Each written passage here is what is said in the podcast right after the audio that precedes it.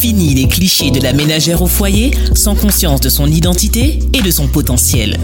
La femme chrétienne nouvelle génération est épanouie et productive dans sa vie personnelle, professionnelle et spirituelle. Femme 31, l'émission des femmes inspirées et inspirantes sur les Face.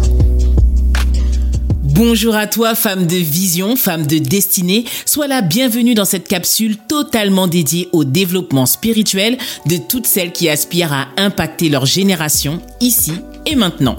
Notre thème du jour, femme sage mais frustrée.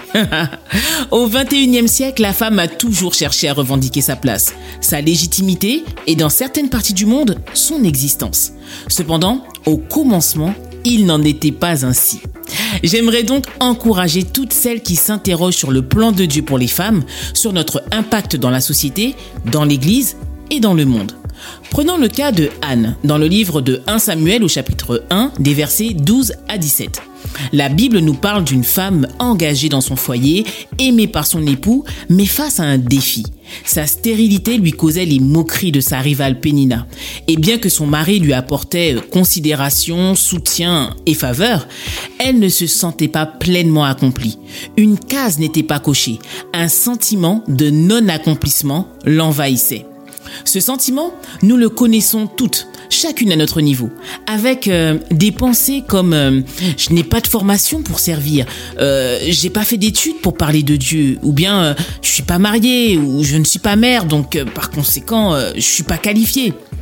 L'un des leviers qui nous permettra de faire passer notre vie spirituelle à un niveau supérieur, c'est de travailler sur notre système de pensée. 2 Corinthiens 10, verset 4 parle de renverser les forteresses qui nous emprisonnent dans de faux raisonnements. Ce ne sont pas les pensées négatives, les murmures ou le fait de s'apitoyer sur soi-même qui accélèrent l'intervention de Dieu dans nos vies. Au travers de son histoire, Anne nous montre trois attitudes, postures ou état d'esprit qui favorisent l'action divine. La première attitude, je l'appellerais euh, le saint ras-le-bol. Attends, je vais t'expliquer. Comment s'attendre à Dieu dans une situation que tu acceptes, pour laquelle tu as capitulé, en somme, dans le statu quo Pour que les choses changent, tu dois en avoir assez et dire stop. La seconde, c'est euh, une attitude d'avocate.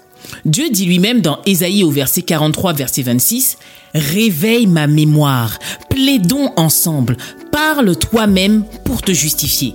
Prier, c'est parler à Dieu, mais prier efficacement, c'est plaider, intercéder sur la base de sa parole.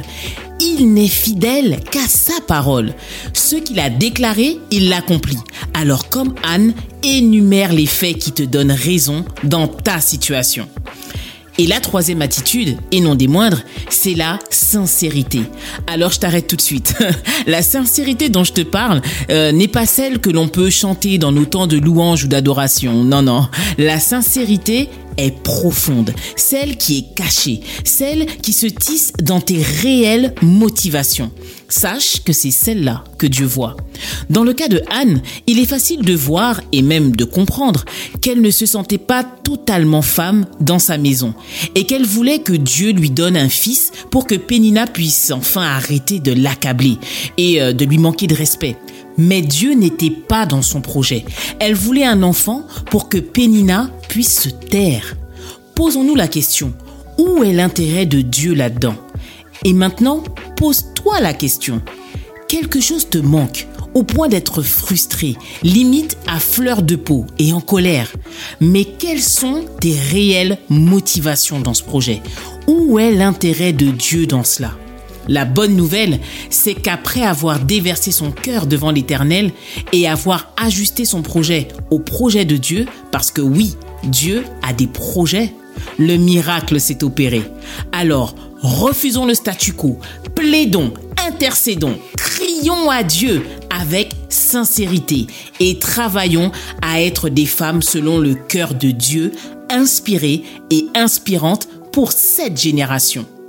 Retrouvez les podcasts de Femmes 31 sur le site www.leaface.com et téléchargez l'application mobile.